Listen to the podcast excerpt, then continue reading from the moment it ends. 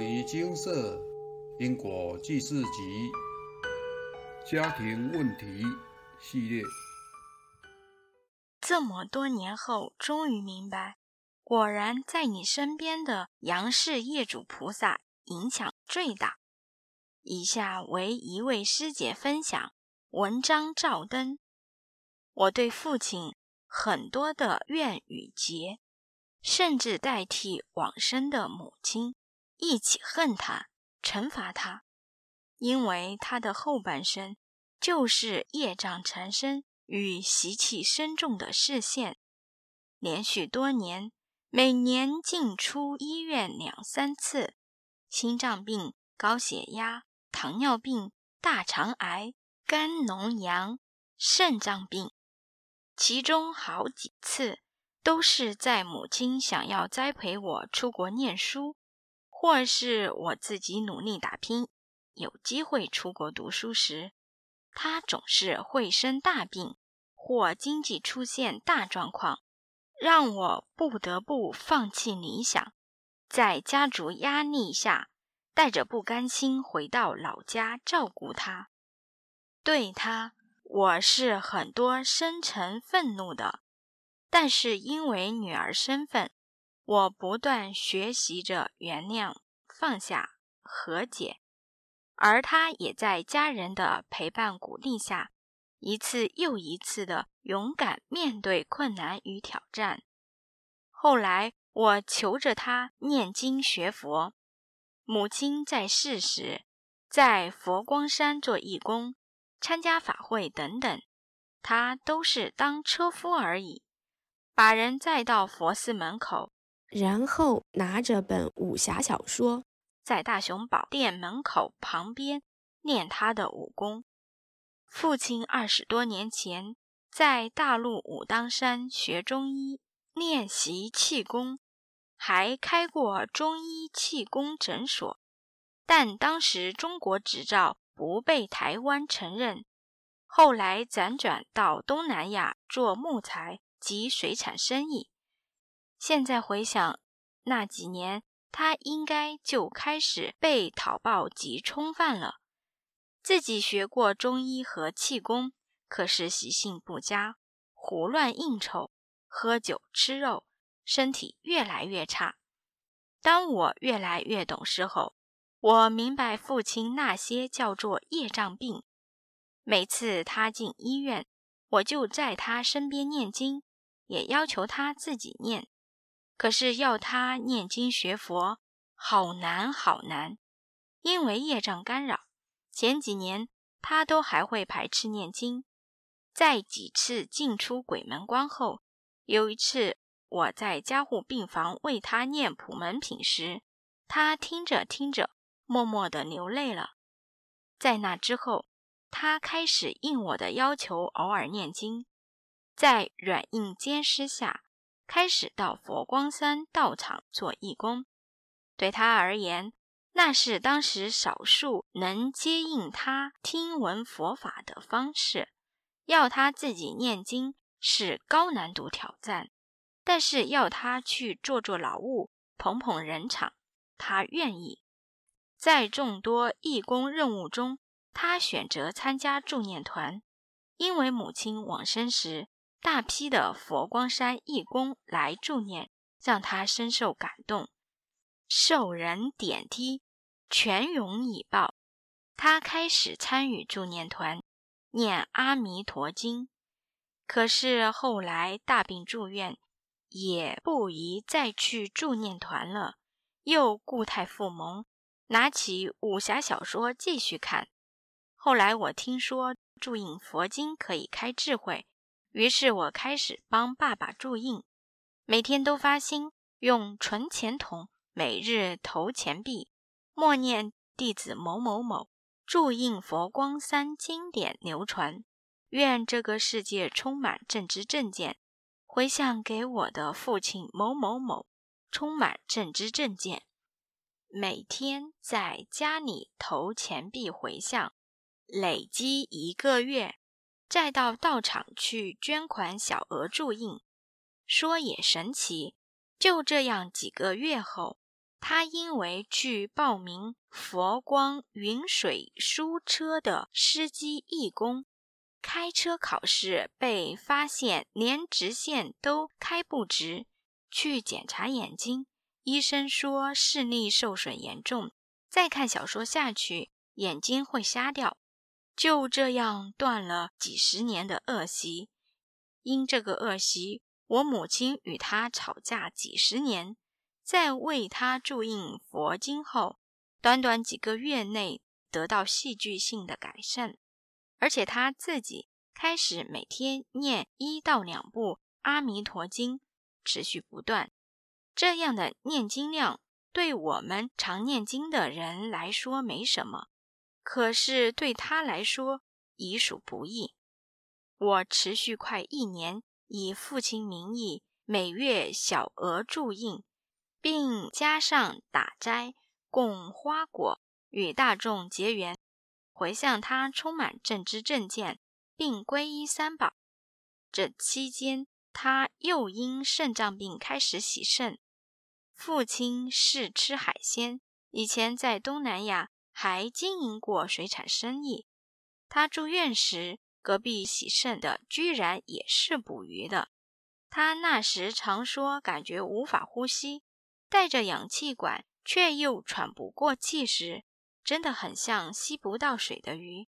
于是我还特地到市场买鱼帮他放生，请水族菩萨们原谅。某日他自己到医院念佛事参与普门品共修，念着念着。突然打一个大喷嚏，鼻子里的异物弹出来，呼吸顺畅了。他说：“感谢佛菩萨，好险他有来共修念经，以父亲名义的存钱筒，每月注印佛经及供花果结缘，仍然持续。后来辗转接触到牟尼经舍，我自己的业障念不完，工作不稳定。”明知父亲喜肾是业障病，可是也不敢帮他请示。但我仍然每日投钱回向他，充满正知正见，皈依三宝。就在存钱筒每月注印佛经满一年左右，他自己报名皈依三宝了。没有家人陪伴，子女在忙，但是很多佛光会友的帮忙。自己坐着轮椅参加皈依仪式，法名元智。他告诉我，他看了会心一笑。我知道后真的很感动，很感谢佛菩萨，注印真的有效，可以改变人心。几个月后，父亲还是往生了，因为洗肾后仍然不忌口，爱乱吃。可是几十年来，进出医院像进出厨房的他，是在家里睡梦中往生的，至少走时安详。到金蛇请示，父亲往生后是在冥府第二殿超度到贫民区，要经文各四百二十遍，并开始我与父亲有因果。我过去是因利益冲突，用脚踹他致死。但此业超度到贫民区可化解。原来这几十年的波折是有原因的。从小好几次母亲要花大钱培养我，他就生病住院。我自己努力要贷款出国进修，他就得了大肠癌。我要投资买房，他心肌梗塞。我生气、愤怒、怨恨他，但作为女儿。还是要照顾他，因为他是我的业主菩萨。这么多年后，终于明白，果然在你身边的杨氏业主菩萨影响最大。几年前我在台北买房，是以台南老家贷款做头期款的，父亲为屋主借款人，我做保证人，但所有的贷款都是由我缴纳。父亲只是人头，他往生前后，我已开始缴本利。其实经济压力很大。父亲往生后，一方面我自己在消魔灵还业障，另一方面我心里对父亲的怨怼，让我没有积极的为他念经超度。我去跟父亲置碑，可否卖房？他说要买可以，帮他完成贫民区超度，然后对年后再卖。老家空着，又要缴贷款。我和弟弟整理后，委托中介出租，离公园、城大、火车站都近，应该好租吧？没想到有人要租时，我梦到父亲回老家看儿子和孙女，但其实我弟弟有自己的小家庭，结婚后就没住家里了。后来求证弟弟。过年前，他真的有带两个女儿回老家拿东西，还在客厅唱歌。看来是父亲还舍不得家人与这房子。而那个本来要租的人，约到中介处要签约了，当场跟我说亲友不同意，还要再考虑。我之后空了半年，都没租出去。可是经济压力大。试着申请其他银行转贷，也没成功。老实说，他往生前，我积极的劝他学佛行善，为他助印放生，是因为不这样做的话，他常常出状况生病住院，我得要祈请佛菩萨的力量来保他平安，来让我消火气。他往生后。我就忙着自己的业障和消魔灵，不再积极为他做善事，只有法会写超度牌位。但是在消魔灵的过程中，我也慢慢放下了对他的怨怼。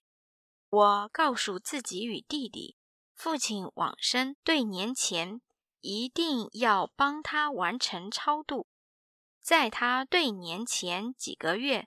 我又开始投存钱筒，每个月到家福中心为他捐款讲助学金和急难救助，希望他下辈子可以受好的教育，有正知见，转心性。就在对年前一个月，我们完成父亲的超度，并请示金舍佛菩萨。哪个中介可以协助顺利出售？没想到签约后两礼拜就有人要买了，几经斡旋，价格也拉到可接受范围。被父亲要求在他过往对年后再签约，真的就协调下定，两周后才签约对年了。签约当天气氛和谐。对方也是好人家，为小孩的教育和居住环境，很喜欢我们老家房子。签约后，我回老家做最后巡礼，感谢父母亲，感谢那个房子养育我们长大。我以为我会像之前一样难过不舍，但是当天我感觉到房子的开心与祝福。心里是平安喜悦。出门后看到刚刚签约的买方也来到这房子，说是等长辈来看屋，满是感谢与喜悦。《金刚经》说什么？第二十三品：如果说有所为，为了求佛果，为了求自己的福报及功德而修一切善法，这是人天果报。凡夫的修法，凡夫的为善。又说学佛修道，打坐念佛，一念万缘放下，蛮好。但是如果你不修一切善行的话，没有这个福报，你想放下也放不了。虽然我是为了求得家庭平安而行善，但是佛法仍然真真实实的改善了我的生活。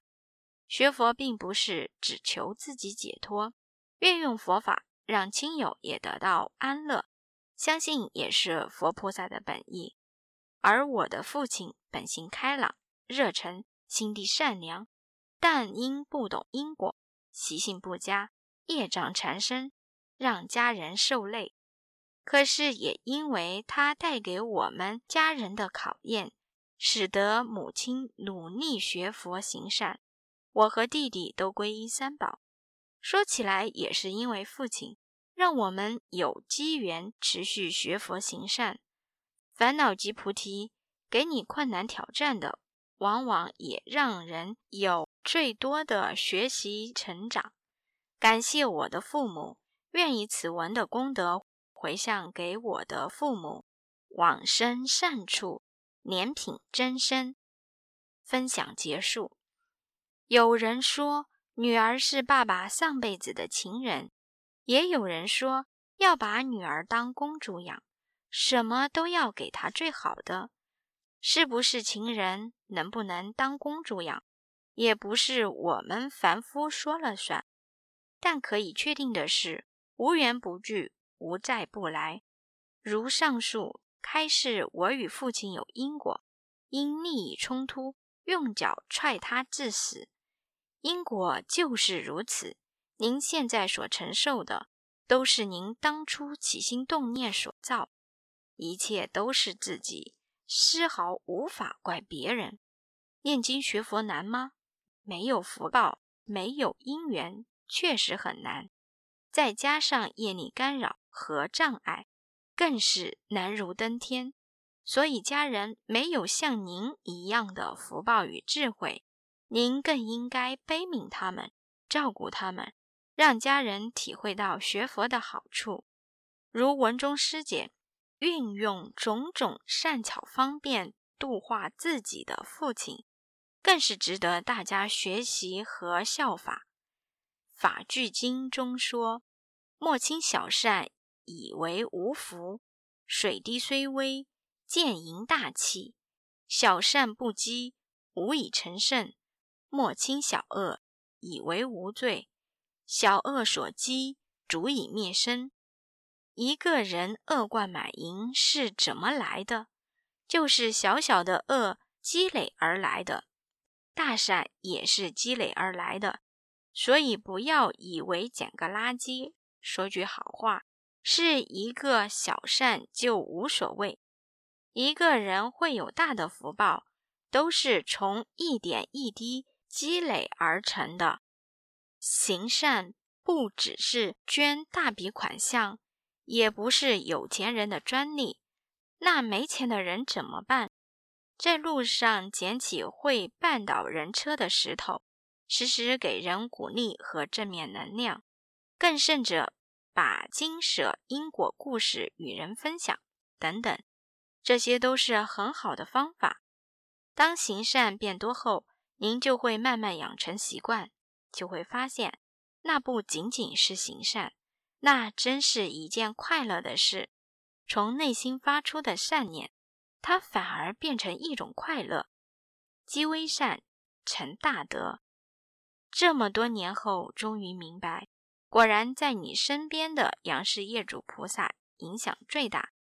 人生就是如此，上天安排好的角色和剧本，什么人跟你演对手戏，什么人该上场，什么人该下场，酸甜苦辣全都清清楚楚、明明白白。不管您要不要、愿不愿意，还是得照走。只是学佛后，您能把苦的转成甜的，这么神奇？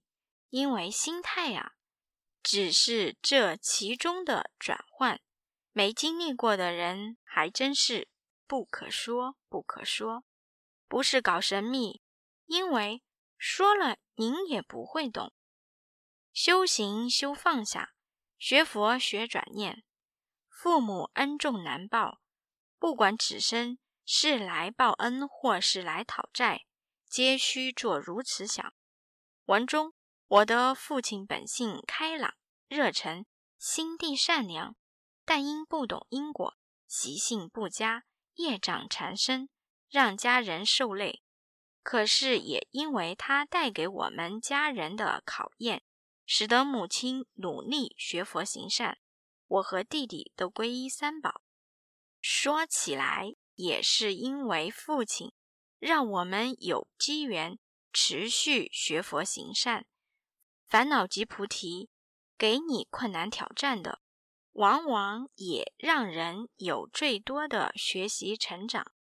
蔡师兄说过：“修行人难行能行，为所当为。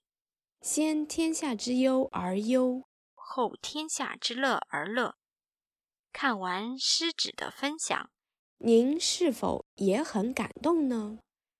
六祖坛经上说。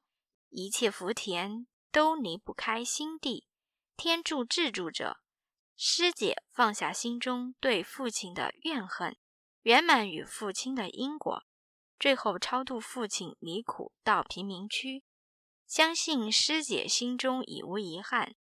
如今舍另一位师姐所说，佛法真的是大医王，医人的心。诵经回向消业，配合中药调养。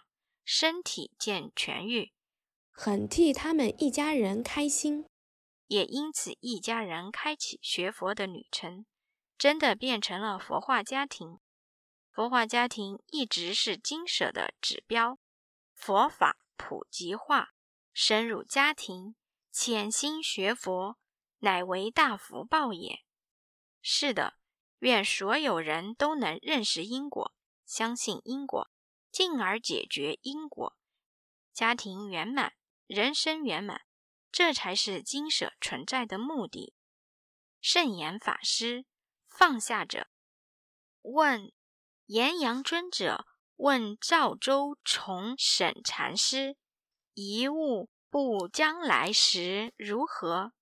也就是修行到心中无一物的时候该怎么办？赵州说：放下者。尊者又问：“已经无一物了，还放下什么呢？”赵州答：“你放不下的话，那就担起来吧。”尊者当下大悟。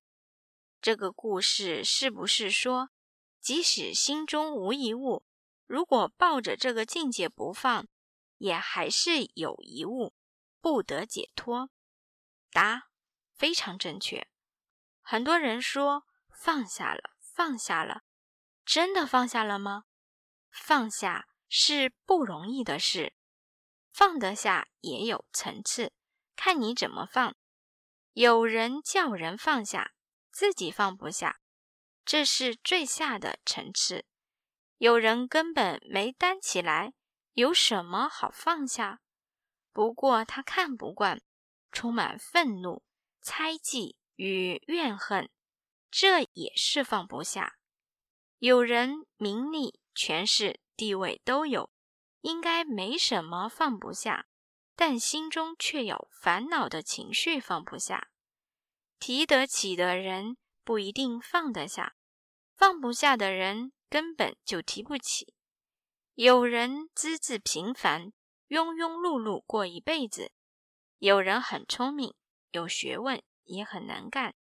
结果也庸庸碌碌过一生，因为他放不下自己，心中梗着非常大、非常粗、非常重的我，执着自己的想法、做法、人格等等，提不起自己和他人的义务与责任，结果人人不敢用他，甚至不敢跟他做朋友。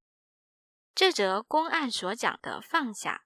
应该是另一个层次，那就是自认已经放下，到处告诉别人他已放下，也在叫人放下。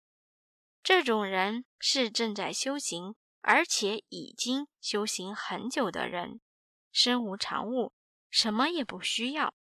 出家人可能夏天只有一件葛衣，冬天只有一件芦花袄，其他什么也没有。但若认为这种情况就是放下，那就错了，因为他还有放下的念头，所以未放下。真正的放下是既不认为自己已放下，也不以为自己放不下，应该担起的责任和义务照样去做，应该接受的权利，若能以之造福人群，也可以接受。有人问我要不要钱，我说要。有人问我能否放得下钱，我说能，因为我要了钱，不是拿来享受，而是去利益社会、弘扬佛法。我在帮他用钱而已。放下的意思，并不是什么也没有，什么也不要，而是心中没想到，这是我的，那不是我的；这是我不要的，那是我非要不可的。即使是成佛的念头，也要放下，这才叫放下。禅中说，修行要修到一丝不挂，好的、坏的念头，种种执着都放下。这不容易做到，但不妨揣摩着试一试。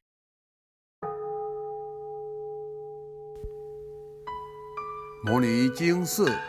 经由南海普陀山观世音菩萨大士亲自指点，是一门实际的修行法门，借由实际解决众生累劫累世因果业障问题，治因果病，而将佛法落实到家庭生活中，普度慈航。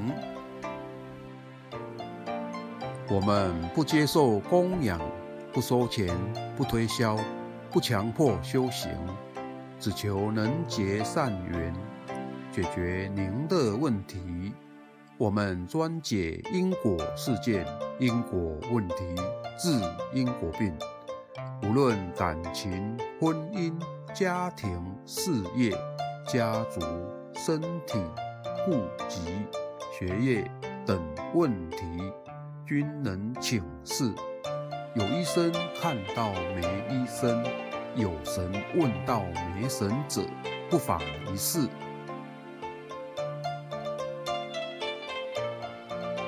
因为金色义工分别住在不同县市，且平日各有工作，只有星期天早上才开办祭祀，现场请示。台湾彰化县西周乡朝阳村陆军路一段两百七十一号，